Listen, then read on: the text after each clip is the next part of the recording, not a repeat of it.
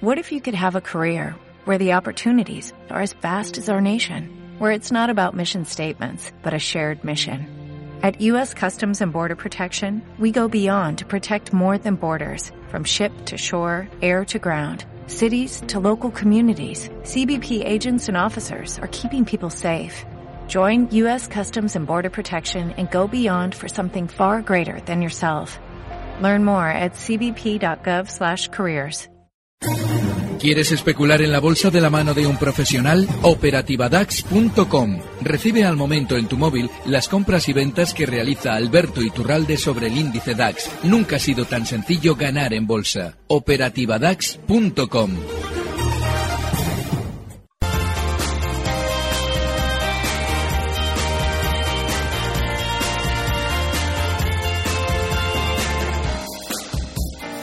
Llega el momento del consultorio, son las nueve y media casi. Está con nosotros ya Alberto Iturralde desde díasdebolsa.com. Don Alberto, buenos días. Muy buenos días, Llama. Le veo muy eufórico para ser un día triste para muchos. ¿Por qué triste? Nada, nada. Ahora mismo estamos, bueno, quienes eh, de alguna manera quisiera, hubieran querido que ganase Hillary Clinton, pues bueno, se van a librar seguramente de lo que nos habría caído de ganar ella. Seguramente cualquiera de los dos era malo o podía ser malo. Y bueno, pues ha tocado uno de los dos malos, no más. Esto lo que hace es animar y mucho, animar en negativo hoy las bolsas, pero claro, cuando muchos pierden, algunos ganan, ¿no? Sí, lo que ocurre es que eh, ayer eh, en el cierre, fíjate, yo en la operativa DAX venía corto y no me atrevía a quedarme corto, por si acaso, porque de alguna manera si pasaba lo que todo el mundo esperaba, eh, que ganase Hillary Clinton, seguramente habríamos abierto con hueco a la alza, ¿no? Entonces, bueno, ahora mismo no, desde luego no estamos exactamente igual que en el Brexit, porque en el Brexit hubo caídas brutales de casi el 10% en el DAX. Entonces, bueno, pues yo lo que creo es que seguramente, pues sí, tengamos algo más de rebote hasta 8.800, pero hay que recordar que también seguramente durante estas últimas semanas se ha producido una, un, reparto masivo de títulos en el caso del IBEX en zonas de 9.200.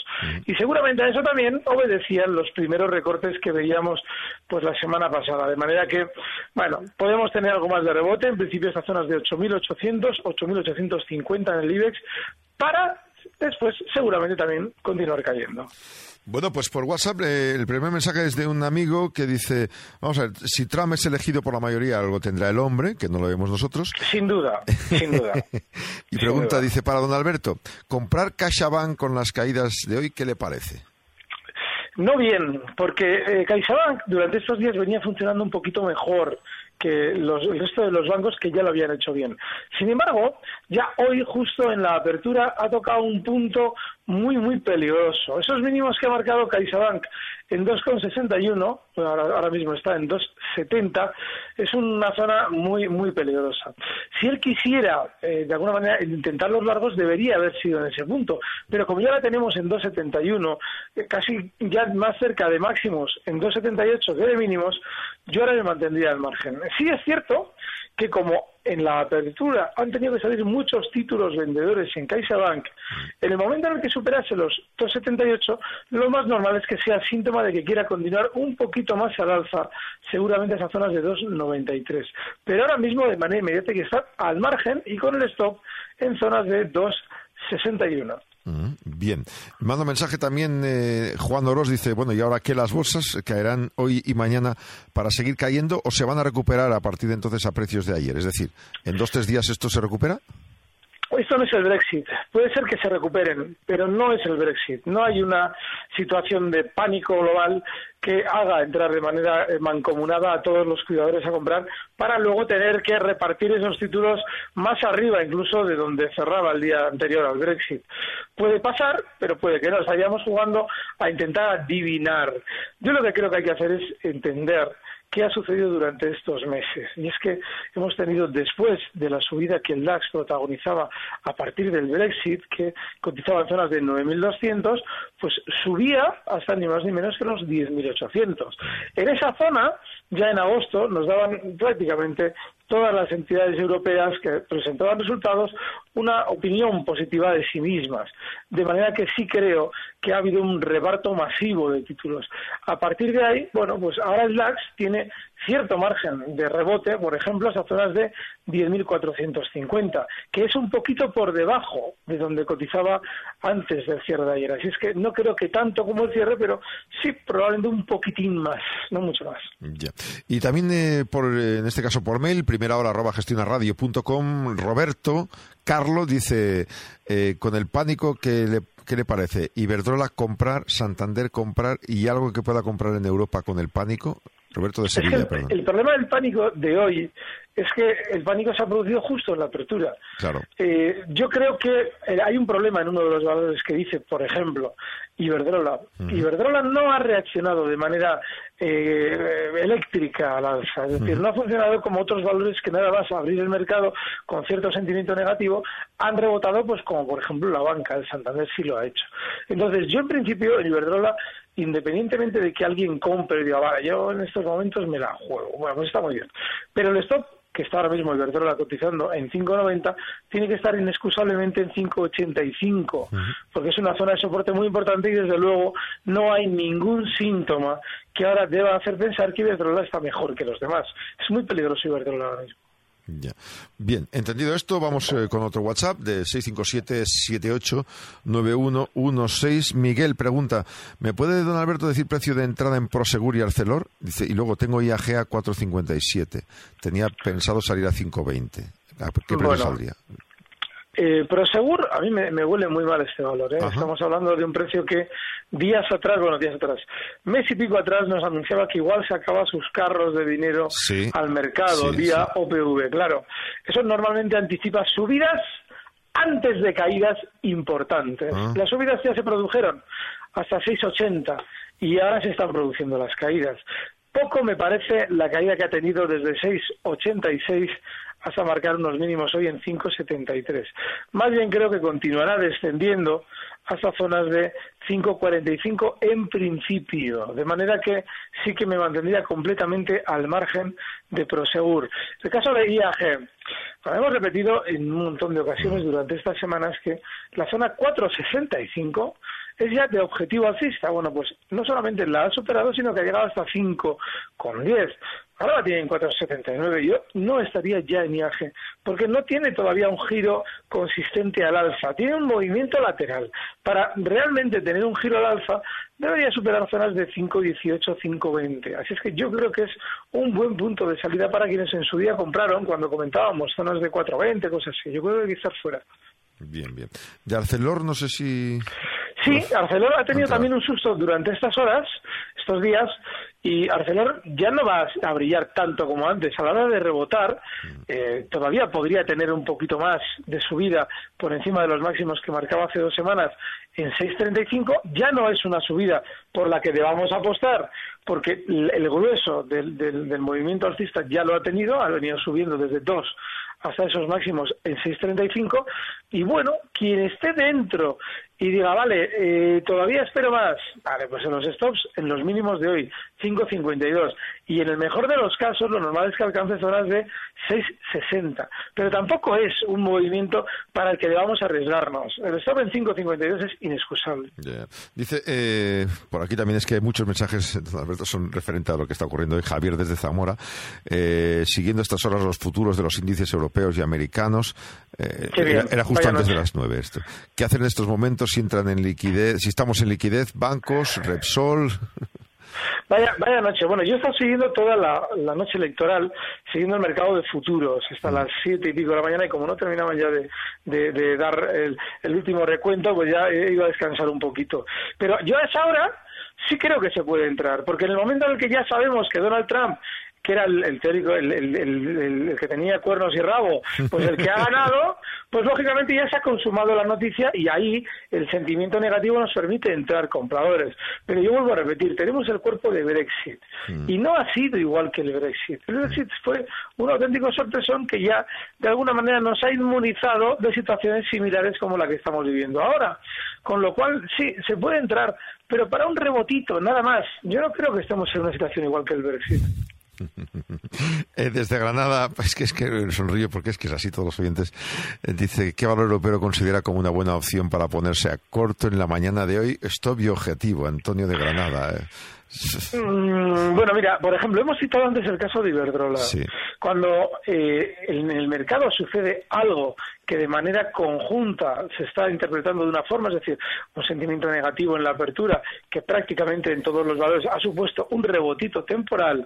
Si hay alguno que funciona especialmente peor, ese es el caso de Iberdrola, se puede buscar el lado corto. El problema que tienes en Iberdrola es el de un precio que está muy lateral de manera inmediata y al que hay que esperar que llegue a zonas de 5.75 quizás para abrir esos cortos, es decir, está lejitos todavía, 5.88, pero yo creo que la sesión de hoy, en principio, no nos va a dar nada de chicha, ¿eh? Parece que ah. la cosa se nos ha puesto el cuerpo de Brexit y yo creo que no hay nada de chicha comparado con aquel día, nada.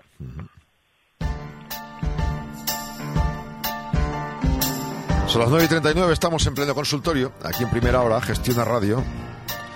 Hoy es día 9 de noviembre, con nuevo presidente del mundo, bueno, de Estados Unidos, que es casi como decir algo más que él, ¿no? Donald Trump.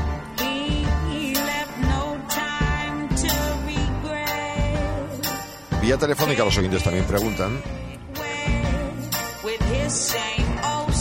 91 2 42 83 83. Luis desde Palencia. Buenos días, don Luis.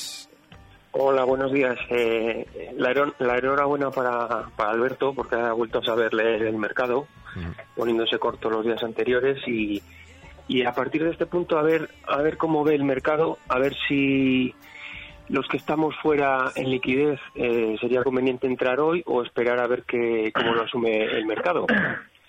Sí. Y a ver, a ver que me dé un valor. A mí me gusta mucho Repsol. No sé si sería buen momento para entrar o, esperar a que corrigiera hacia los 12 euros. A ver cómo lo ves. Muchas gracias. Vale. Eh, yo creo que el lado del mercado, el lado bueno es el corto, pero no ahora mismo. Ahora mismo hay que dejar que los, los, los damnificados, eh, hablo de las manos fuertes del mercado, de este movimiento eh, de la mañana, terminen de hacer su trabajo. Es decir, si quieren rebotar, que lo hagan durante unas horas. Pero sí creo que el movimiento de fondo es bajista, porque llevamos unas cuantas semanas. Además, el mercado es que el mercado americano se ha mantenido arriba total, de manera totalmente postiza. Y de hecho, de haber ganado Hillary Clinton, hoy sí habríamos abierto con cierto exceso alcista, pero para después continuar descendiendo, que es lo que creo que también va a suceder ahora, seguramente después de que pasen unas horitas y se vaya, mm, bueno, suavizando ese sentimiento negativo. Valores buenos en los que entrar. Eh, yo creo que de los que están reaccionando de una manera violenta al alza, por ejemplo, uno de los que más, AENA, que hemos hablado durante estos días, y yo creo que es un valor que se puede tener en cartera porque sigue con su tendencia alcista tranquila, es un precio muy bueno. Repsol, también está reaccionando claramente al alza. Y de hecho lo ha hecho desde donde debía. Los mínimos de hoy, esa zona 12,02, 12,01, toda esa zona es de soporte. O sea que si queremos aprovechar en algún momento una entrada en Repsol, tiene que ser ahora. Aunque haya recorrido ya estas zonas de 12,26, el stop en 12,01 es claro y el objetivo alcista en zonas de 13 también. De manera que ese valor que él ha propuesto sí serviría. Lo que sí que también creo que es importante es no estar demasiado, eh, no sé cómo explicarlo, con, con la sensación de esto ya me lo sé, lo he vivido antes y esto termina resolviéndose al alza. Porque igual no es así. Cuidado esta vez. Bien, bien. Eh, en este caso, otro amigo por, eh, por WhatsApp nos pregunta por soportes y resistencias de Popular y Almiray. ¿Qué le podemos decir?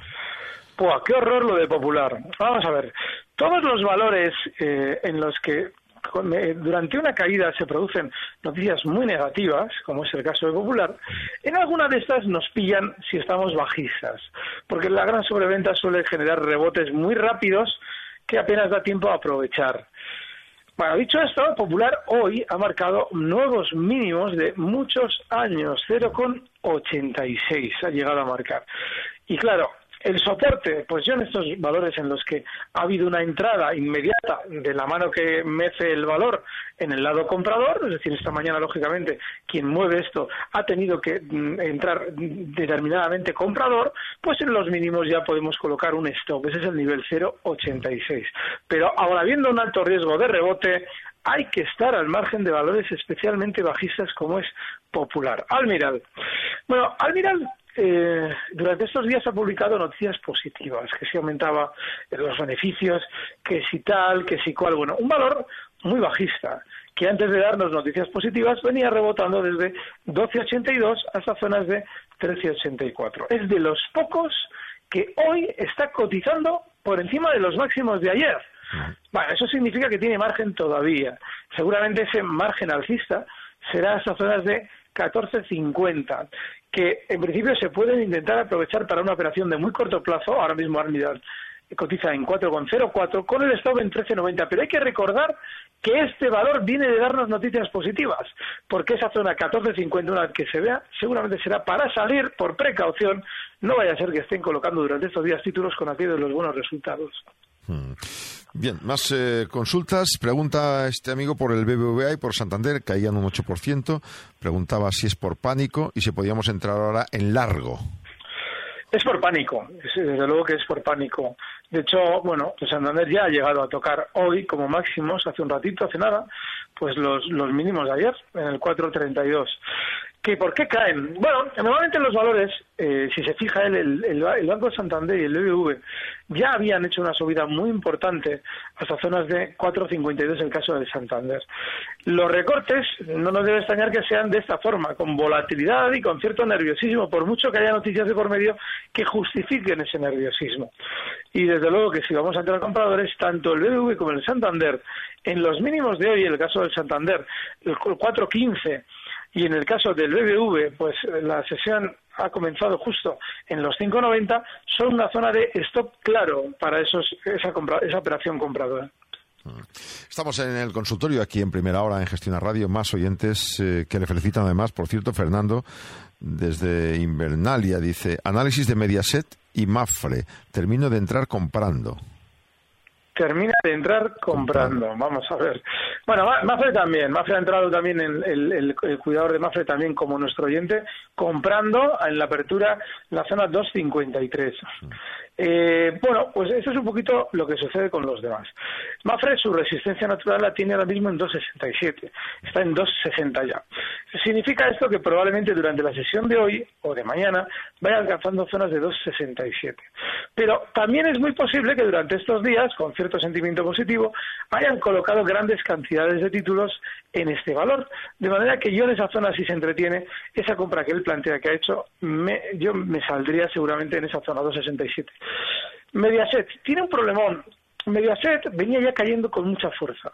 El resto del mercado sí ha recortado durante estas dos o tres últimas sesiones, pero Mediaset lo ha hecho mucho más. Para mí eso es un síntoma muy negativo seguramente y un gesto bajista que quiere apuntar a esas zonas de 8.80, cotiza en 9.55, con lo cual cualquier rebote durante estas horas hasta zonas de 9.70 eh, para mí es salida de Mediaset. Estamos eh, leyendo más mensajes. Hoy vía WhatsApp son muchos los amigos que quieren consultarle. Dice eh, bueno, le pregunta también más recomendaciones. Eh, podríamos decir que hay pánico en las bolsas y si es un momento para comprar. Creo que ya hemos estado comentando. Este, sí, sí, iba a decir algo. Es que es un pánico absurdo. Yo, es que vamos a lo mismo.